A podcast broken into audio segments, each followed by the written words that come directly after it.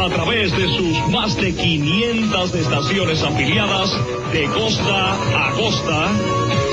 Esto es el podcast con más escuchas de habla hispana. Así es, amigos, esto es el show del full salto internacional. Vamos a empezar.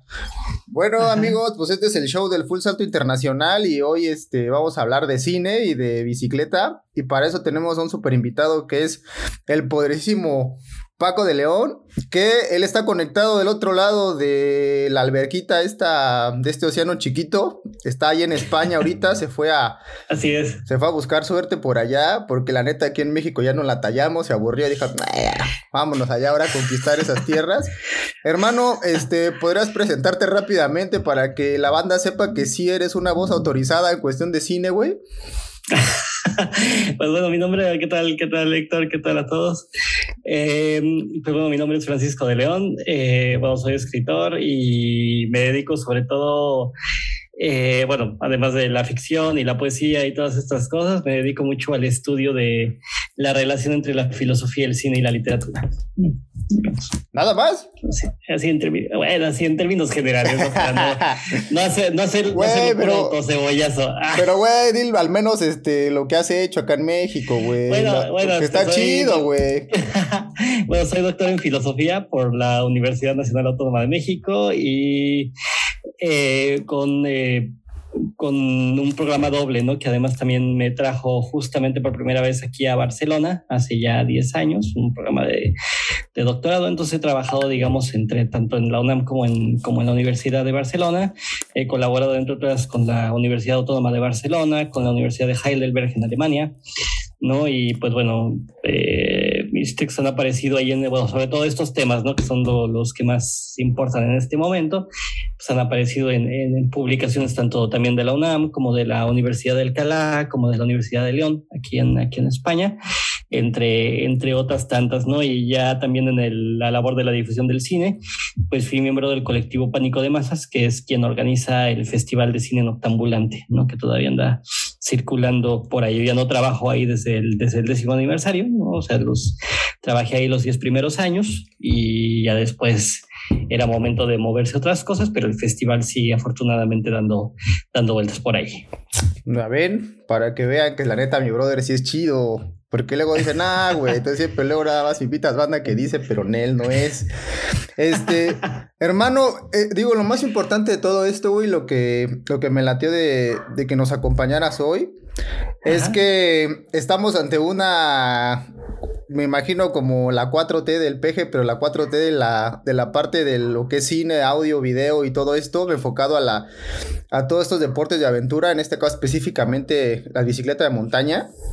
Y este cómo es que ha evolucionado y cómo hay unas referencias de hace más de 50 años donde podemos observar la evolución precisa de lo que son los deportes extremos y lo que son las tomas, estas tomas de mucha acción, tomas que en su momento fueron revolucionarias completamente y que hasta la fecha muchos directores siguen usando.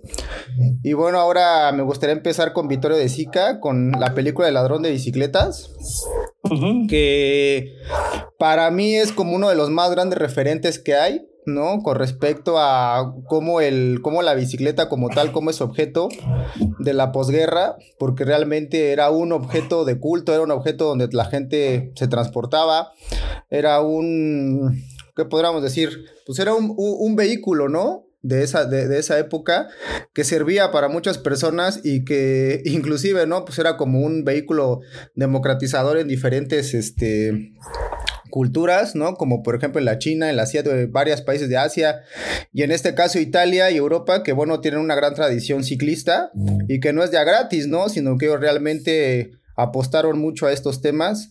Y bueno, este, en el tema de Vittorio de Sica, en la película Radón de Bicicletas, vemos cómo hay escenas donde realmente se pueden apreciar perfectamente los las tomas de la de cómo de cómo eran las bicicletas de ese momento, el brillo de las bicicletas y eso sí tomas muy abiertas, ¿no? De todo lo que sucedía en ese tiempo. Entonces, este ya haciendo un análisis de cine. ¿Tú cómo podrías abordar el tema de esta, de esta gran película que realmente sí está muy, muy, muy chida, ¿no?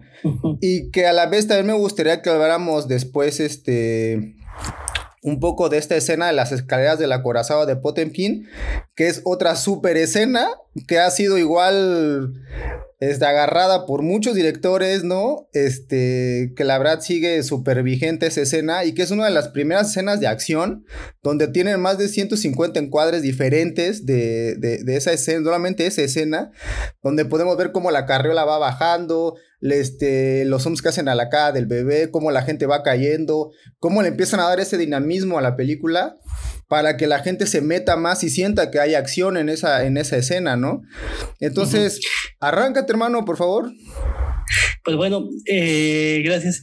Eh, pues mira, mira, habría que, decir, yo de hecho justamente más bien empezaría por, por la, última parte de tu pregunta, ¿no? Eh, esta escena de la famosa, la famosa escena de la escalera de Odessa, ¿no? De, del acorazado Potemkin, es importante justo porque este, eh, este momento de la, de la cinta, como bien dices, es uno de los primeros momentos en reflejar tanta acción y mover tantas veces la cámara, ¿no? El, el encuadre se está moviendo bastantes, en bastantes ocasiones. Einstein la planea en una forma tal que tengamos todas las emociones que están eh, produciéndose en todos los involucrados, ¿no? O sea, porque vemos, por, vaya, incluso el objeto, ¿no? O sea, pensemos en que hay un carácter eh, rostrificador de la cámara de cine, como diría este Gildeles en su famoso ensayo sobre sobre sus famosos trabajos sobre cine, ¿no? O él dice que hay un, hay un elemento rostrificador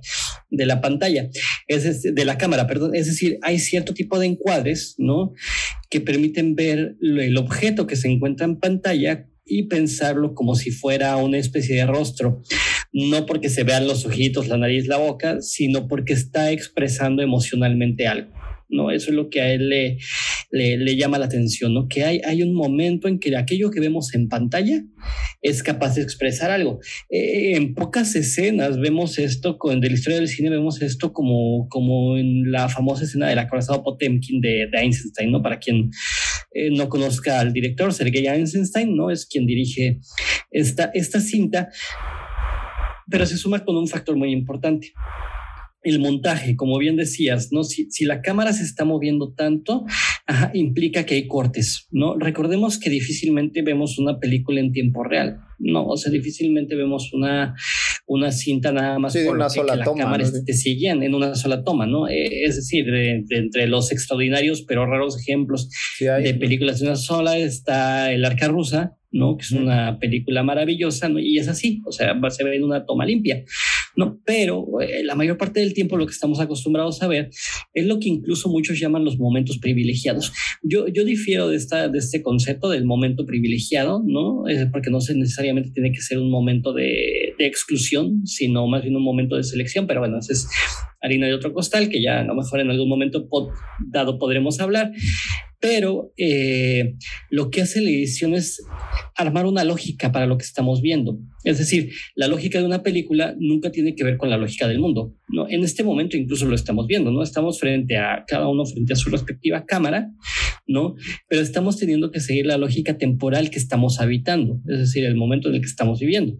Esa lógica va a ser transmitida de una manera distinta a quien observe este videocast, ¿no? Porque lo va a ver ya no en tiempo real, este es algo que estuviéramos transmitiendo en vivo. Pero ¿qué es lo que hace la edición? Arma una lógica emotiva. ¿no? Es decir, lo que está uniendo a las imágenes que Einstein pone en, estas, en estos 150 eh, tomas que Héctor describía es una lógica emotiva. ¿No? Que me coloca en, lo que él quiere proyectar y que es el, es el terror, es la muerte, ¿no? Y, son muchísimas, muchísimas emociones las que está transmitiendo en ese momento Einstein. Eh, justamente importa mucho esta escena, ¿no? Insisto que bueno que la mencionas, porque De Sica no eh, va, como muchos de los grandes autores del neorrealismo italiano, va a tomar este, este estilo de edición de este Einstein como punto referente. Si nos ponemos a pensar en El ladrón de bicicletas, que dicho sea de paso es una de las películas más tristes en la historia del cine. sí, es horrible. Pues el, que, no, el que no llora con el ladrón de bicicletas no es humano. De verdad, que sale una prueba. Pues sí, la neta, sí. sí, no es humano el que no llore ahí. Eh, pero justo, ¿no? Lo que va a hacer de Zika es que lo que quiere mostrar de la bicicleta no es su, tanto su carácter mecánico, no, no le interesa tanto qué tan, que justamente, ¿no? Y para lo que vamos a hablar después, a Zika no le interesa la habilidad del, del, del ciclista, ¿no? Está poniendo el énfasis en lo que representa la bicicleta para el mundo en el que está habitando, ¿no? Que es, como decías, el asunto de la posguerra.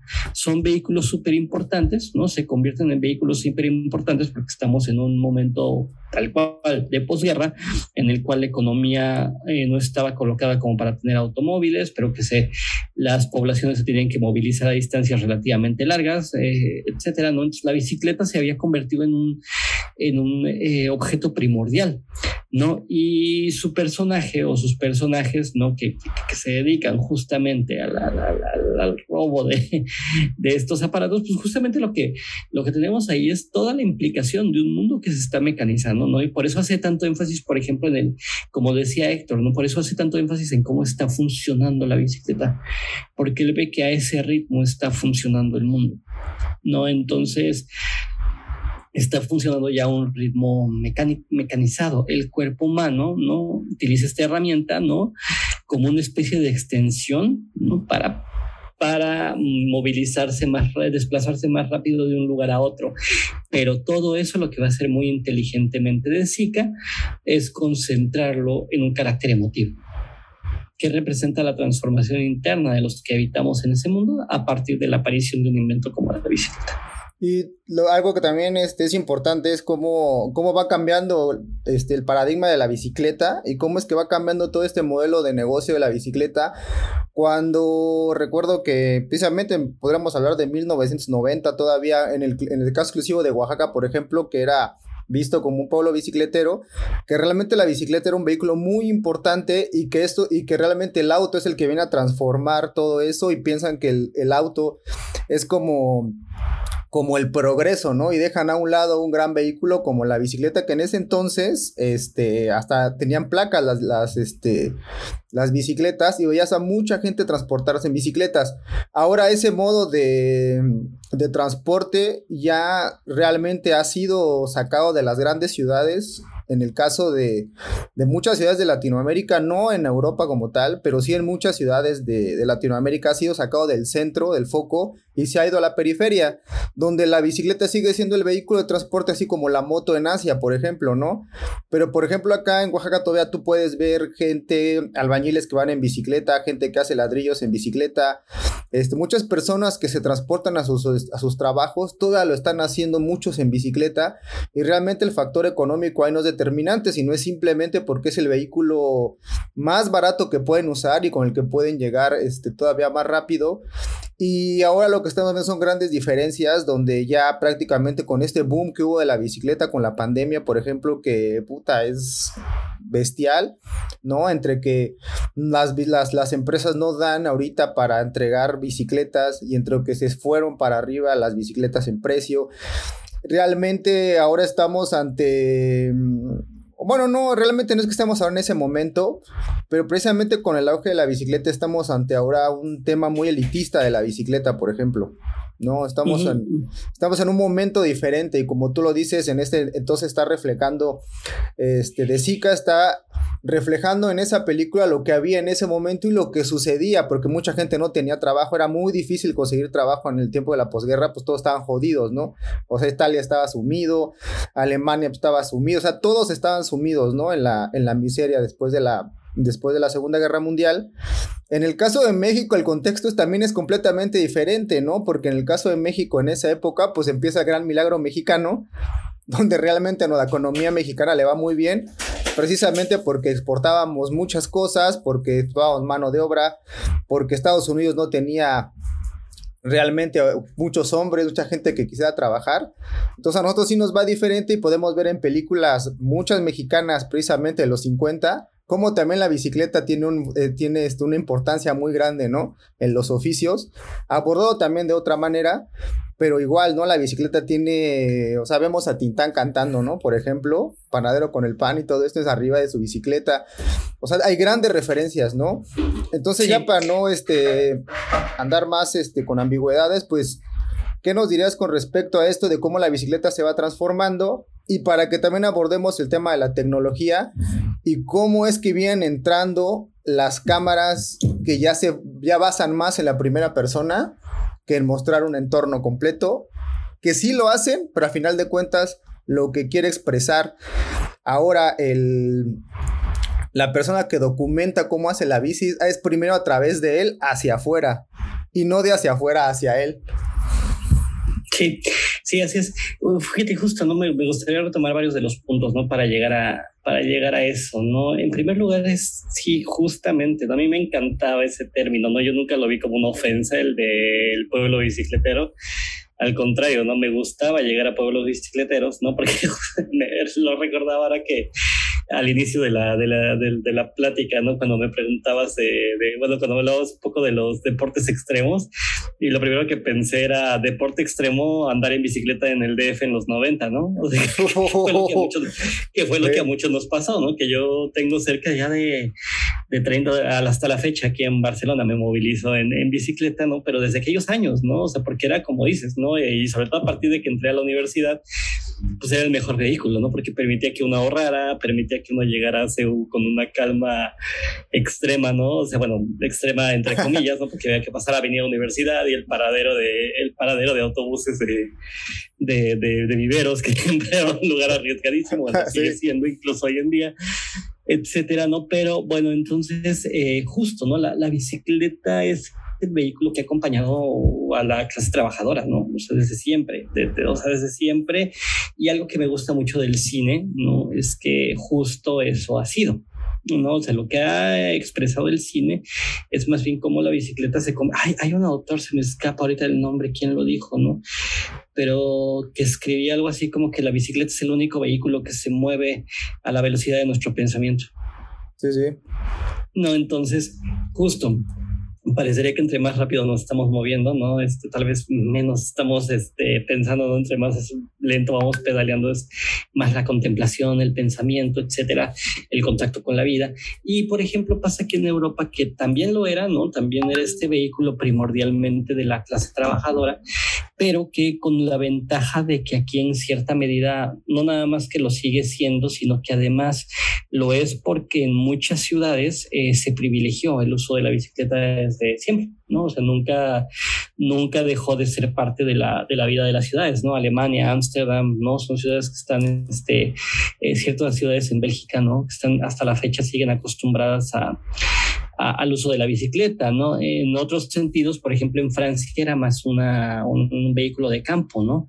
Eh, por ejemplo, tenemos, eh, no sé, por ejemplo, la muerte de un ciclista, ¿no? Este, eh, bueno, este, insisto, ahorita voy a hablar de películas así de, de todas partes del mundo, pero está por ahí, las bicicletas son para el verano, ¿no? Es decir, son películas en donde vemos cómo finalmente la bicicleta es parte de la vida cotidiana, ¿no? De hecho, aunque no son el tema central, pero por ejemplo, alguien que tiene bicicletas en mucha de su filmografía es un director tan importante como François Truffaut.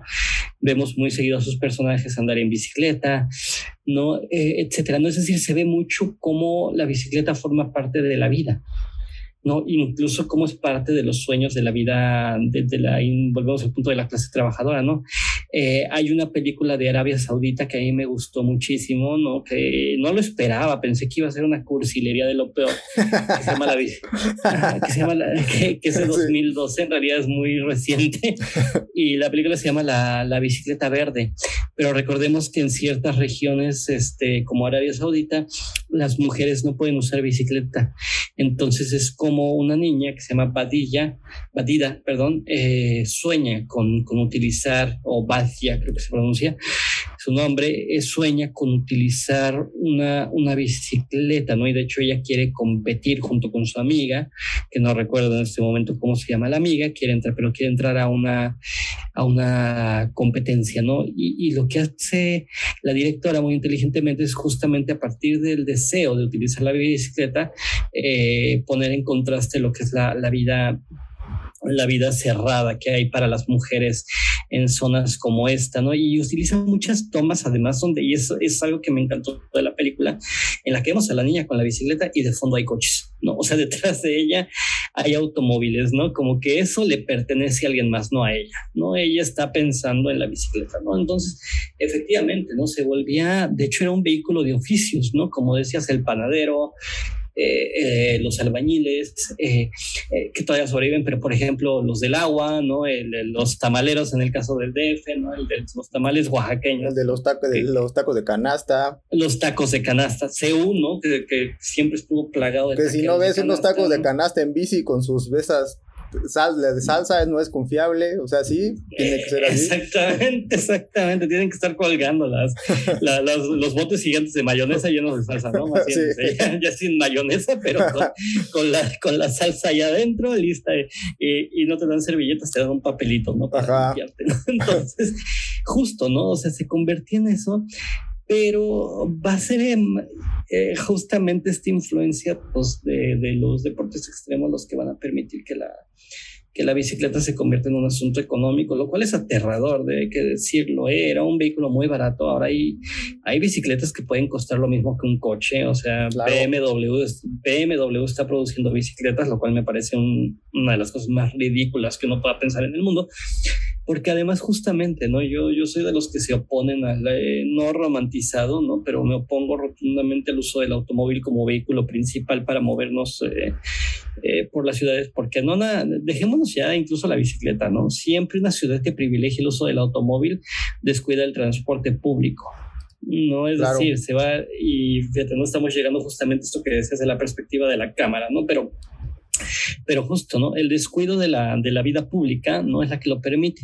Hay un libro que yo recomendaría mucho que se llama La tiranía del automóvil de Rosana Kramer. Roxana Kramer es una autora argentina y justamente ella analiza, ¿no? Mucho detalle. Eh, de hecho, si mal no sé, fue su tesis doctoral este libro y analiza muy a detalle el papel de la bicicleta, del automóvil en las sociedades contemporáneas, ¿no? Y dice algo que me parece muy llamativo, ¿no? Dice que curiosamente el automóvil es el único vehículo que por los convenios que tenía Henry Ford con, con los gobiernos de la época, no pasó por las, este, ahora sí que dio tal cantidad de dinero él para, para que le autorizaran el uso de automóvil en las calles, que no sé, que es el primer invento de la era industrial que no pasa por las eh, pruebas de seguridad necesarias. Entonces dice, hemos aceptado que nuestras calles no circulen diariamente misiles misiles dirigidos y generalmente muy mal dirigidos. Eh, el automóvil eh, ha causado más muertes que en cualquier guerra en la historia de la humanidad, pero la diferencia es que es una muerte social, que la convertimos en una muerte socialmente aceptable. Y eso es terrible, eso es terrible, no hemos convertido el atropellamiento en una muerte socialmente aceptable, cuando en realidad, ¿no? Y que justamente ya no hablemos de los problemas del cambio climático, la contaminación, etcétera, cuando en las calles lo que predominaba eran tres cosas, el transporte público, los peatones y justamente las bicicletas, ¿no? Pero la lógica económica en la que entramos hace 40 años, es decir, la entrada del neoliberalismo, y sus posteriores transformaciones son las que lograron que se convirtiera en este, en este vehículo que ya prácticamente es un lujo, ¿no? Eh, insisto, ¿no? Países como México, y eso a mí me encanta, tienen muchas ventajas. Por ejemplo, aquí no es tan caro comprar una bicicleta, ¿no? O sea, en, Barcelona no es tan caro comprar una bicicleta porque las puedes comprar de segunda mano, ¿no? Puedes comprar bicicletas armadas, etcétera, etcétera, ¿no? Pero pues igualmente hay bicicletas carísimas, pero lo que es caro, por ejemplo, es repararlas ¿no? Si se te poncha una llanta y no la sabes arreglar, ¿no? Tienes que ir y son como 20 huracos, una cosa por el estilo, cuando en México por 10 varos ya te cambiaron. sí, la llanta. ya te cambiaron la rueda, ¿no? Creo que la más cara me salió en 75, ¿no?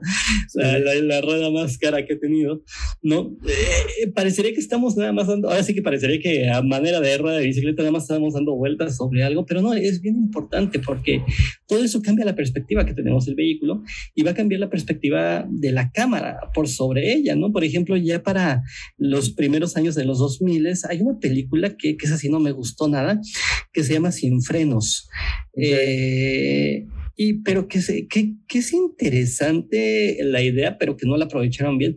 Eh, sale este mm, Joseph Gordon Levitt y le hace de un repartidor. Entonces, estos, estos repartidores de urgencia. No, ya. Pero no sale. También hay otra, ¿no? Bueno, hay otra parecida que es la clase de Kevin Bacon, creo, no me acuerdo quién la hace. Igual son repartidores, o sea, son el movimiento eh. fixero de esa época. Exactamente. Sí. Sí, sí, sí, exacto. Esa, esa, es la, esa es la primera el tema del repartidor, ¿no? Digamos, la diferencia, de hecho, con la, con, ¿cómo se llama? Con la de este Joseph Gordon-Levitt, es que ya utiliza el tipo de tecnología al que te estás refiriendo, ¿no? En una, en una película de ficción ya está utilizando el, el, la, la, tecnología a la que te refieres, ¿no? Justamente todavía la de este Kevin Bacon, pues todavía tiene, y que si no me recuerdo también salía de Nicole Kidman. Sí, sale ahí, sí, o sea, pues están envueltos, ya sí, y hacen trucos y cuanta madre, sí. Pero ahí sí, Exactamente. Digo, o sea, como el tema realmente fixero y todo, como se centra mucho en Nueva York, precisamente por el tema de la conquista y todo, pues ahí como que era, lo abordaron. Realmente yo creo que pueden haber hecho más, que luego se hizo otra en el 2019, me parece, donde hay otra igual de un repartidor que lo están persiguiendo porque tiene que hacer una entrega y bla, bla, y otra vez los planos, las transiciones, o sea, el abuso de de todo para darle lo mayor, o sea, si ya de por sí ver a alguien en bici es, pues es dinámica total. Las transiciones y todo lo, todo lo que le meten a la pantalla es de que te mete porque te mete a la, a la película, aunque realmente el contenido es y, realmente es bien básico, ¿no? O sea, tú agarraste un, un, este, un paquete que no debió haber llegado y te busco dos horas, güey, en lo que es la película hasta que este, tú como eres mucho de la bici, pues ya te libras y ya perdí y la chingada, güey. Hasta que te encuentre, básicamente, ¿no? Exacto. es eso, ¿no? O sea, de hecho, ahora que lo pones así, pienso en que esta película del que estábamos mencionando con Kevin Bacon, que creo que se llamaba algo que se traducía así como Los bicivoladores o algo así, no recuerdo bien el título que Sí, sí, ahorita la buscamos, pero sí. Ajá, algo así, pero, pero o sea, veíamos las acrobacias, ¿no? Recordemos que en los 80 estaba muy de moda el breakdance. hay gente que lo empezó a hacer con las bicicletas y que de hecho fue la época en la que se trajeron estas bicicletas que tienen el, el, el, manubrio no este móvil de manera que pueden dar giros con el cuerpo de la bicicleta sin que el manubrio pierde el eje no lo que pasa es que como no tiene como no tiene frenos no tiene cables ni nada, porque obviamente, como es una bicicleta de pista, la frenas con las mismas piernas y no es que sea el pedal hacia atrás. Exacto. Entonces, realmente, pues la bici, pues gira, o sea, el manubrio te va a girar para todas partes. Exacto, exacto, pero que además las adaptaban, ¿no? Algo más hacían en el, en los 80 algo más hacían en el manubrio, ¿no? Para que pudiera dar los giros a una velocidad tremenda, ¿no? Porque una cosa es que girara y otra cosa Sí, los de las tasas de los valeros se les metían para exactamente, las adaptaban. Pero si vemos películas de esa época, ¿no? incluso fue parte de mi tarea, ¿no? Héctor me mandó algunos videos más contemporáneos, yo busqué otros, ¿no? Pero pues, obviamente, inevitablemente me salieron cosas de, de, aquel momento, ¿no? Cuando estaba recordando las películas. Y si, y si recordábamos, las tomas eran fijas. ¿No? O sea, las tomas, pero lo importante era y entonces generalmente era, era fija y como decía Héctor, ¿no? Era desde el afuera hacia el, hacia el, hacia el ejecutante, ¿no? No como ahora que tenemos generalmente su perspectiva. ¿Qué es lo que creo que, que cambió profundamente? ¿no? Eh, son dos cosas. A nivel estético, la aparición del videoclip que también es en los 80, ¿no? O sea, aparece en TV, ¿no? Que hoy nada más le deberíamos decir TV porque hace mucho que se cayó la M. ya no, ¿no? Sí, ya no, la, la, M ya no la tiene hace mucho. Y muchas generaciones no van a saber lo que era, lo que era así el estreno, treno, treno del video y ya así. Sí, era otra, otra época, sí. Sí, totalmente, ¿no? Lo esperábamos, ¿no? O sea, eh, el sencillo de una banda, ¿no? Se acompañaba del video, ¿no? Y todos estábamos esperando a que MTV estrenara el susodicho video, ¿no? Y un día pues ya nada más se dedica al reality, Pero bueno, en fin. Eh, pero algo que cambió mucho en el momento fue que el estilo de video, de, el estilo, perdón, el estilo de edición de los videoclips es mucho más rítmico, ¿no? Porque va al ritmo de la melodía. ¿no? O sea, tienen, tienes ya la... De hecho, ahí es paso al contrario que en el cine, ¿no? Generalmente en el cine lo que ven una película regular, lo que ocurre es que primero haces la película y después se, se, hace la composición musical o el soundtrack o lo que sea. En este caso del videoclip, la música ya preexiste y lo que el director tiene que pensar es en qué imágenes van a acompañar esa, esa música. Entonces, eh, justamente lo que estamos viendo es cómo eh, hay cortes rápidos. A mí uno de mis directores de video favoritos es Michel Gondry, ¿no? Que a lo mejor eh, quien nos ve lo puede recordar o lo puede buscar, si no, en videos de los White Stripes como Hardest Button to Bottom, el famoso video de Daft Punk, ¿no? Es él. Sí. Ajá, perdón. No. Ay, perdón. Es que de repente como que se congeló tú. Ya, ya está. Ya. Era, era mi internet, perdón. era mi internet el que estaba fallando. Una disculpa.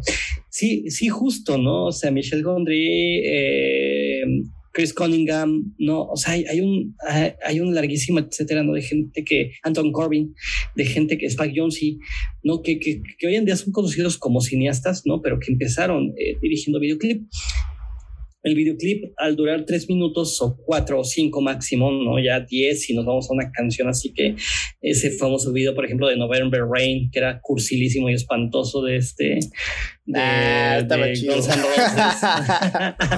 el de la boda, el famoso video de la boda de Guns N' Roses.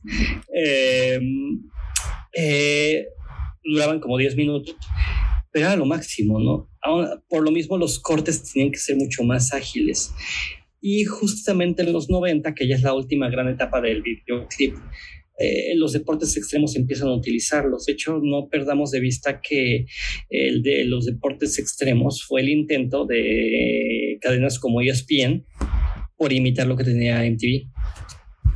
Sí, y en ese entonces se grababan, para los que no conocen, bueno, para los que, para la, para la chaviza que a lo mejor ve este podcast, realmente algo que también vino a revolucionar precisamente, creo que fue Sony, con las handicam, porque todo lo que era el movimiento de patinetas lo grababan con handicams, BMX lo grababan con handicams, a diferencia de la montaña, no era tanto, ¿por qué? Pues pero como va rebotando así en el terreno, o sea, en el monte, pues la, la, la, cámara iba así, sin embargo, cuando, sin embargo, en el BMX y en las ciudades, pues sí usaban handicams, pues porque esas, pues ibas en un plano, entonces era más fácil grabar.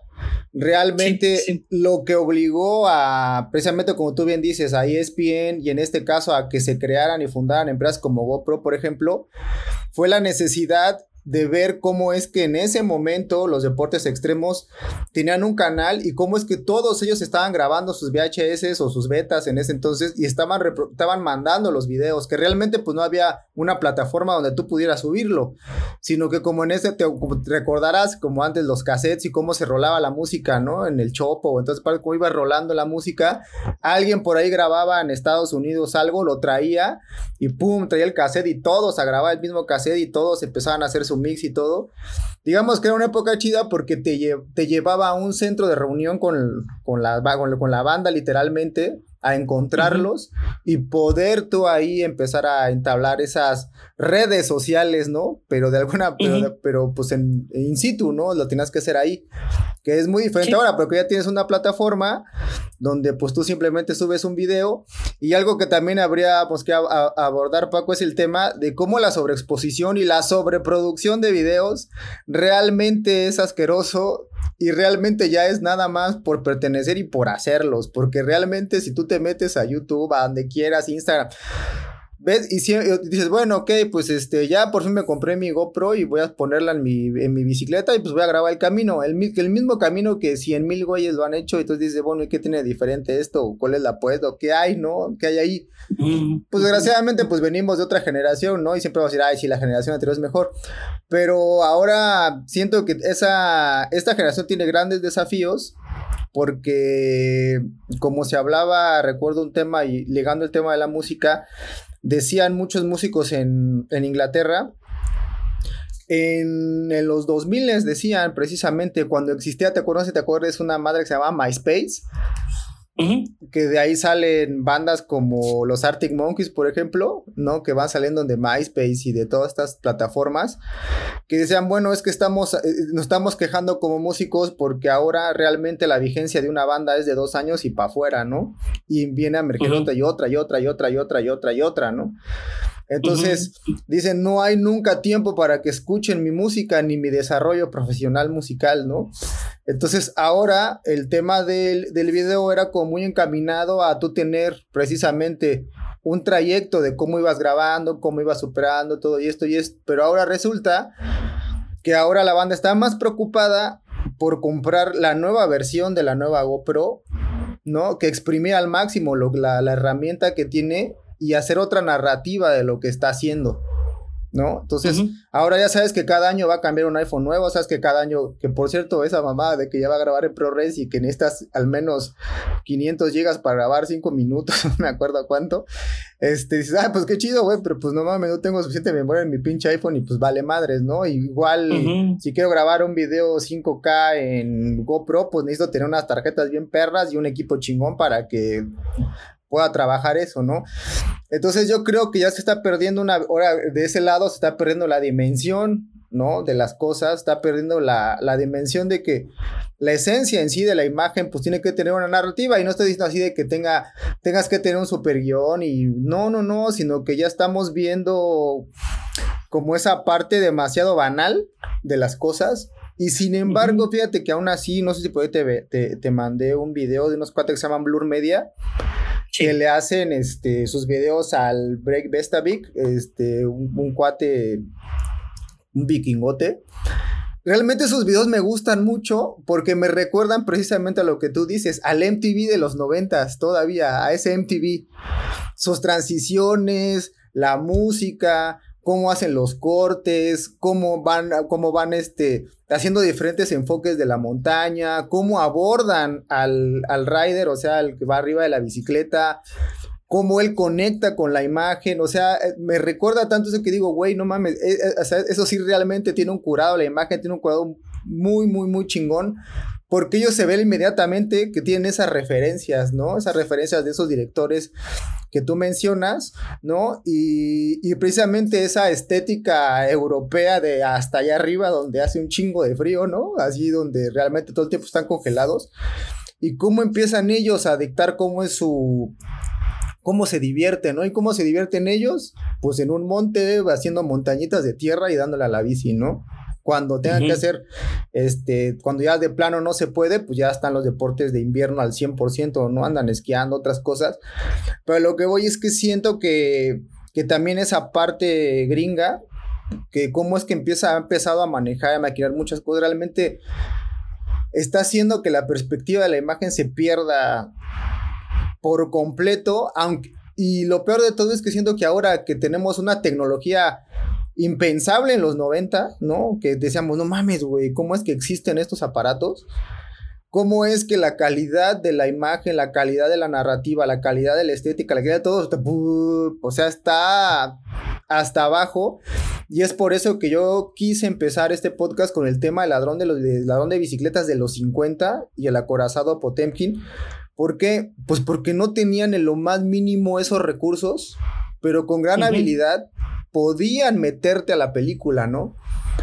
Entonces yo quisiera pensar que hubieran tenido esos directores en esa época con todo lo que hay ahora, pues puta, no lo sé, pero en ese momento eh, se me hace increíble que ante esos escasos recursos superan por completo así a muchas cosas de las que hacen hoy en día. Y de ahí, ya para que enlazarlo, te arranques con este monopolio de la aventura y del extremo que es Red Bull TV, ¿no? Sí, justamente, ¿no? Eso es, ese es un fenómeno bien interesante. Creo que lo que a mí me pasó, ¿no? Que entre más videos veía, veía de estas cosas, de lo que más carecen es de imaginación. No, o sea, como dices, no es, eh, si uno busca uno, ¿no? Lo que va a pasar es que generalmente van a empezar a aparecer y aparecer como sugerencias y más con el algoritmo tan estúpido que es el de YouTube, porque de verdad es uno de los algoritmos más estúpidos que yo he visto, ¿no? O sea, perdón, no sé cómo lo programan ni quién lo hace, pero de verdad las sugerencias que haces de repente, ¿por qué me estás sugiriendo esto? No, o sea, de verdad no tienen nada que ver con mi con mis búsquedas anteriores, de, incluso pensando en todo mi registro histórico, ¿no? Pero en fin, el caso es que, ahora dependemos tan de algoritmos y de la perspectiva individual, ¿no? O sea, creo que eso es lo que ha cambiado, ¿no? Que la mayor parte de los que hacen están preocupados por sí mismos, no por lo que están haciendo, no es lucirse y es tener el like y es etcétera. Eh, y lo que no vemos es que lo que siempre ha hecho un gran cineasta es la imaginación. ¿no? O sea, este David Mamet, cuando habla de por qué es tan diferente el cine ruso de principios del siglo XX con respecto al cine de Estados Unidos de la misma época, dice porque es simple, en Estados Unidos se convirtió en una industria de inmediato. Entonces lo que preocupaba era cómo se producía cine en términos industriales. En cambio, eh, dice la, la, Unión Soviética, como recién había salido de la revolución, cineastas como Bertov, como el propio Einstein, no tenían eh, eh, no tenían película para hacer sus películas, es decir, no tenían el película, me refiero a la parte física, ¿no? Al, filme, sí. ¿no? Para, para hacer sus pelis, ¿no? Entonces tuvieron, porque obviamente la Unión Soviética rompe convenio, rompe contacto con Kodak, que era quien distribuía la película en aquellos años, y esos directores tuvieron que esperar hasta que la Unión Soviética produjera su propio filme para poder volver a hacer películas. ¿Qué hicieron mientras tanto? Hablaron de sus películas. Se reunieron en cafés, hablaban, discutían sus guiones, las posibilidades, etcétera, y, así hicieron durante mucho tiempo. Entonces dice, por eso es un cine tan pensado, ¿no? Porque pasó por un proceso, ¿no? Muy distinto al de una mera industrialización y de producción en serie. Justamente lo que permite GoPro es producir en serie, porque ahora cualquiera lo puede hacer. Eh, cito de nuevo aquí a Simon Reynolds, ¿no? Y que es una frase que me parece súper importante en este momento histórico, ¿no? Simon Reynolds siempre dice, sí, qué bueno, ¿no? Que ya democratizamos los medios artísticos, ¿no? Que cualquiera puede subir su música, sus películas, etcétera, ¿no? Dice, pero el hecho de que cualquiera pueda hacerlo no significa que cualquiera deba hacerlo. ¿no? hay, una, hay una diferencia enorme entre lo uno y lo otro, ¿no? Y no es un asunto de élite, ¿no? No se está refiriendo al aspecto económico, al contrario, lo que está diciendo es que justo, ¿no? O sea, quien tenga los recursos imaginativos, ¿no? Págalo. Quien nada más le interese presumir, pues hágalo a lo mejor con sus amigos o como un hobby, pero no es algo a lo que te estás dedicando, ¿no? Entonces hay muchos videos, ¿no? O yo recuerdo que cuando empezaban con esto de los de los de los X Games, ¿no? Como se llamaba en aquel momento, en los 90, eh, esos programas de repente vi los que difícilmente los veía, ¿no? Pero cuando me resultaban más interesantes era justamente cuando la, la, la cámara estaba colocada no sobre quién lo hacía, sino sobre cómo influía el alrededor en esa persona o cómo esa persona estaba transformando el alrededor. Como dices, ¿no? Como juegan. Tengo un amigo que se dedica a, aquí en Europa, se dedica, bueno, el cineasta él, pero cuando no está haciendo sus propias películas, hace videos de montaña, ¿no? Acompaña a gente que está haciendo expediciones porque él es escalador, ¿no? Entonces te acompaña a gente que está escalando alguna montaña, etcétera. Y, la verdad es que a mí me, me, llama mucho la atención la sensibilidad, digo, tan el tipo de cineasta, ¿no? Que uno ve sus videos y la sensibilidad es bien distinta que si nada más la grabar a alguien que, que, está grabando un video de montaña como si grabara el video de una primera comunión, ¿no? sí, sí, sí. Está, concentrado en su alrededor. Que siento que eso es lo que a mí me hace mucha falta, ¿no? O sea, podrás tener un equipazo, ¿no? O sea, entonces presúmeme el equipo que quieras, pero no me vas a sorprender si tus recursos imaginativos no están ahí, ¿no? O sea, si no me estás mostrando algo que, que verdaderamente eh, proyecte algo que esté fuera del yo. Y por ejemplo, justo es lo que elogia Red Bull. No, Red Bull es el monopolio del yo, ¿no? El yo puedo hacer esto, el yo voy a tener la energía de hacer esto, él me da alas, ¿no? O sea, etcétera, ¿no? Se, se convierte en un monopolio, ¿no? Que, que, es económico, que no le interesa para nada ni la bicicleta como vehículo, ¿no? Ni, la, ni el individuo como ciclista, ni mucho menos el contexto, no le interesan las ciudades, no nada, ¿no? Si se fijan, siempre queda en segundo plano. No, lo único que, que se ofrece de contexto para Red Bull es que tan difícil de, de conquistar es, es el contexto que estamos viendo, ¿no? Que si el tipo que se arrojó desde la, desde la estratosfera, O sea, estamos ante una toma de la estratosfera que nunca habíamos visto porque es en primera persona, ¿no? Digo, sí es espectacular, o sea, la realidad sí es espectacular, la neta, o sea, sí. Sí, es espectacular. Pero ellos estaban concentrados en, ah, el reto, ¿no? O sea, uno lo piensa y dices, claro, te estás perdiendo el verdadero espectáculo. Sí, sí. ¿no? Por estar pensando en el reto. Entonces, justamente creo que es lo que ha pasado con este tipo de empresas, ¿no? ¿Qué es, qué es lo que quitan, ¿no? Al estar concentrados en la... Eh, a mí me llama mucho la atención, ¿no? Es algo sobre lo que he estado trabajando mucho a últimas fechas, ¿no? Cómo las artes contemporáneas han cambiado el registro hacia el yo y están colocadas en el yo. La GoPro me ve casi todo el tiempo. La GoPro generalmente no la ponemos hacia afuera, la ponemos hacia adentro. ¿no? Lo que queremos es que, que nos vea, que nos siga mientras estamos este, actuando, ¿no? Son gestos de golatría, ¿no? Pero eso no quita que, insisto, ¿no? Que, que esta tecnología haya usado un par de los videos que tú me mandaste, ¿no? O sea, que son una cosa tremenda, ¿no? Porque es realmente la gente haciendo lo que sabe hacer, ¿no? Pero compartiéndolo el paisaje, etcétera, ¿no? Y aunque narrativamente no sean la gran cosa, visualmente son tan maravillosos que te puedes adentrar. Sí, es muy inmersivo. Sí, o sea, es como, o sea, realmente es como un videojuego, o sea, realmente tú ya estás ahí metido, muy, muy, muy metido de, en todo este tema me quedé pensando porque dije, no mames, güey, pues, o sea, ¿de qué va a venir? Porque, bueno, aparte también se incorporan otras tecnologías como los drones, por ejemplo, la realidad virtual, las cámaras que giran en 360 grados, ¿no? Y algo cagado que vi, por ejemplo, con las cámaras estas que graban 360 grados, me metí a los foros de GoPro, por ejemplo, y este, y varios chavos dicen, este, bueno, vendo mi cámara porque la neta me lleva mucho tiempo editar un video 360 grados y ya me aburrió y pues a la chingada, ¿no? Entonces, como bien dices, o sea, falta también mucho rigor por parte de las de la banda que está precisamente metida en este tema. Y pues bueno, hermano, ya estamos llegando casi al final de este, de este podcast que van, siempre se van bien rápido, güey, porque pues, da, para, uh, da, para, da para un chingo. Eh, no quiero ser, no, la neta es que este podcast lo que menos, que, lo que yo menos pretendo hacer es que sea como el pinche tío regañón y ah, tú eres un pendejo y la neta ni sabes qué hacer con tus chingaderas. No, de ninguna manera, porque al final de cuentas es la sociedad y las generaciones las que tienen que controlar precisamente pues su lenguaje, ¿no? estético, su lenguaje de todo, ¿no? Visual, lo que quieran, lo tienen que encontrar, ¿no? Y tienen que tener sus referentes. Yo no digo que en ninguna manera la industria de la bici o Red Bull, no, la neta se hace cosas chidas, porque pues la neta... No, indudablemente. El ser humano, la verdad es que cuando tú lo ves ejecutando algo al top, top, top, es un espectáculo en todo, ¿no? O sea, realmente es, muy chido. Pero es también abordar este podcast para que las personas tengan otra perspectiva de cómo es que hay referencias muy viejas, ¿no? Que tienen vigencia hoy en día y que será bueno retomarlas porque como tú bien dices que usen recursos para que puedan imaginar otras cosas, para que puedan a lo mejor argumentar otro tipo de cosas.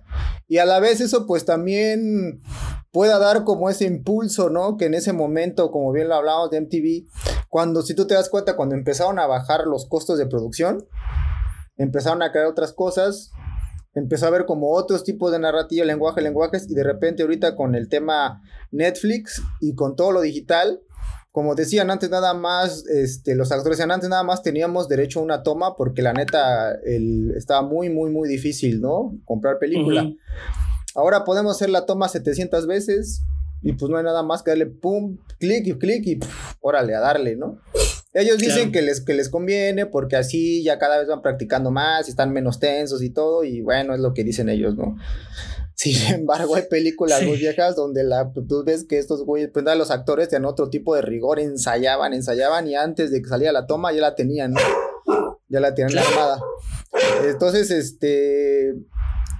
Hermano, ¿con qué podrías concluir este, este podcast de que la neta da para hablar de otras cosas que también es que me gusta hablar mucho de una de series, por ejemplo, ligadas a la bicicleta como esta de esta japonesa que tiene un rato que se llama Yaguamushi Pedal, ¿no? Que es una que igual checa la no si ya la has visto, pero le puedes dar ahí, puedes checarla. Que realmente este, ahora la he estado retomando y la verdad es que tiene cosas muy, muy, muy interesantes, ¿no? Con respecto al anime, respecto a todo este tema japonés.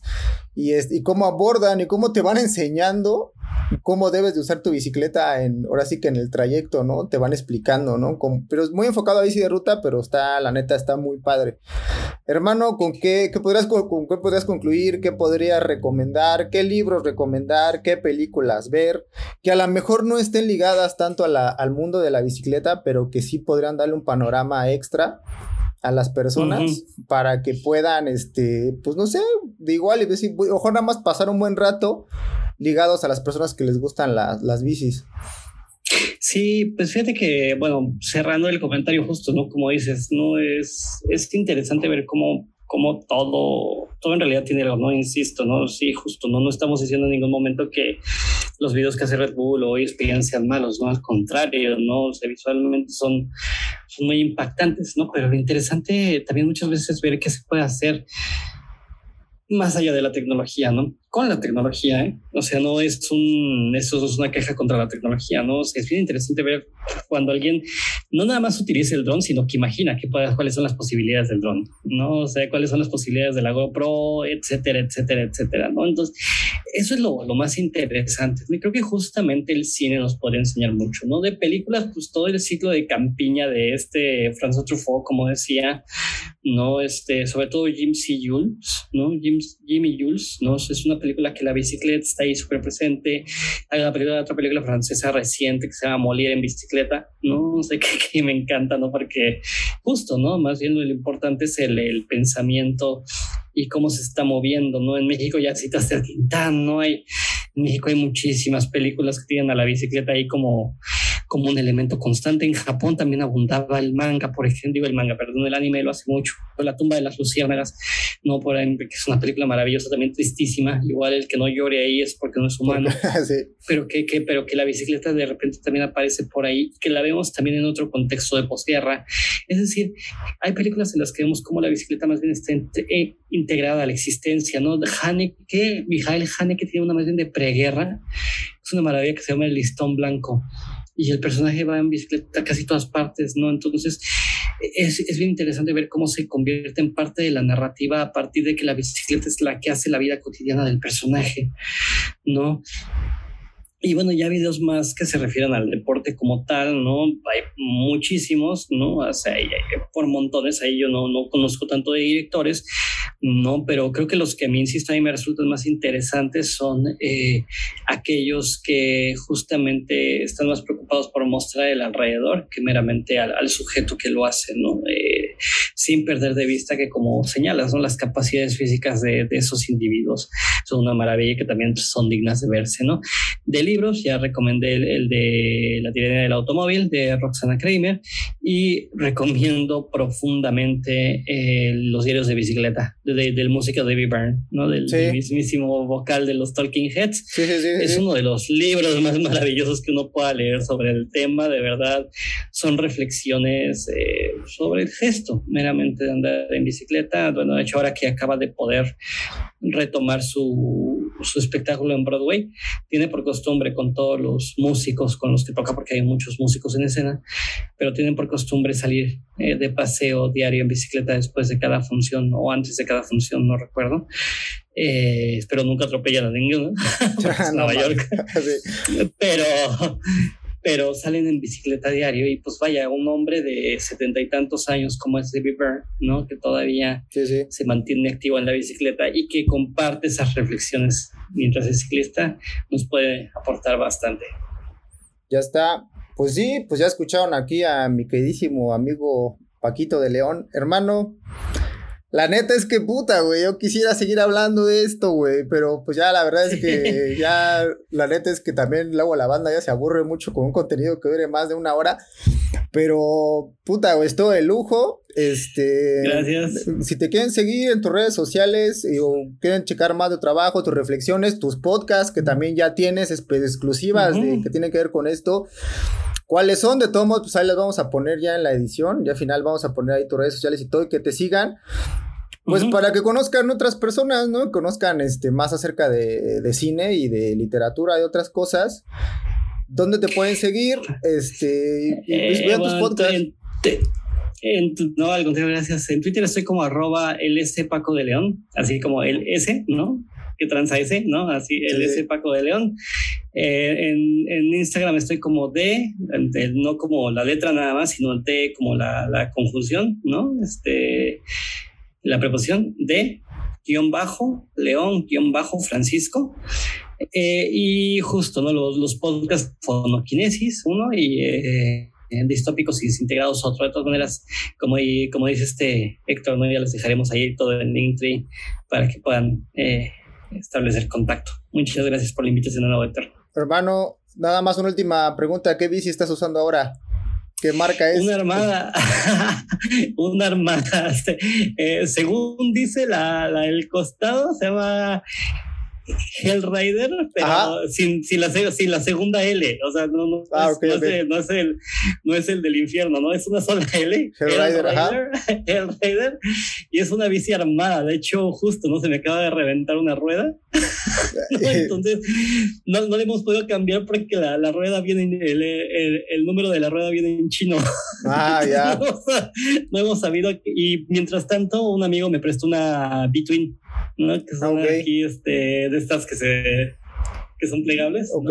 Este, en lo que arreglamos la mía, porque justo, ¿no? Lo que queremos es arreglar a nosotros para no gastar tanto. Sí, sí, sí. Eh, pero mientras tanto me prestó una B-Twin y la verdad es que me sorprendió, son bastante cómodas, pero sí, no, mi bici armada es una maravilla, Sí, ¿no? sí, es sí. ligera, ¿no? Es este, eh, o sea, son de esas bicis armadas muy mal hechas, ¿no? Hay un local aquí a tres calles donde está que se llama el, el Gauchito, que tal cual son unos argentinos que se dedican a armar bicis. Ya te lo armaron. Ah, está bastante bien. Qué chido, carnal. Pues ya nos lanzamos porque estás pagando, porque en España se paga un chingo de luz, güey. Sí, exactamente, exactamente. Los costos de la luz güey. de miedo. He visto unos pinches artículos bien culeros, güey, de las alzas tan Sí. de, la luz que dices, no mames, Sí. güey. Para todos los que creen en México que la privatización es la opción para No, el progreso, güey, no mames, güey. no saben lo que están diciendo, no saben lo que están diciendo. Todo esto debe ser de la vida pública porque si no, de verdad, o sea, créanme, es inhumano lo que se nos está haciendo aquí con el costo de la luz.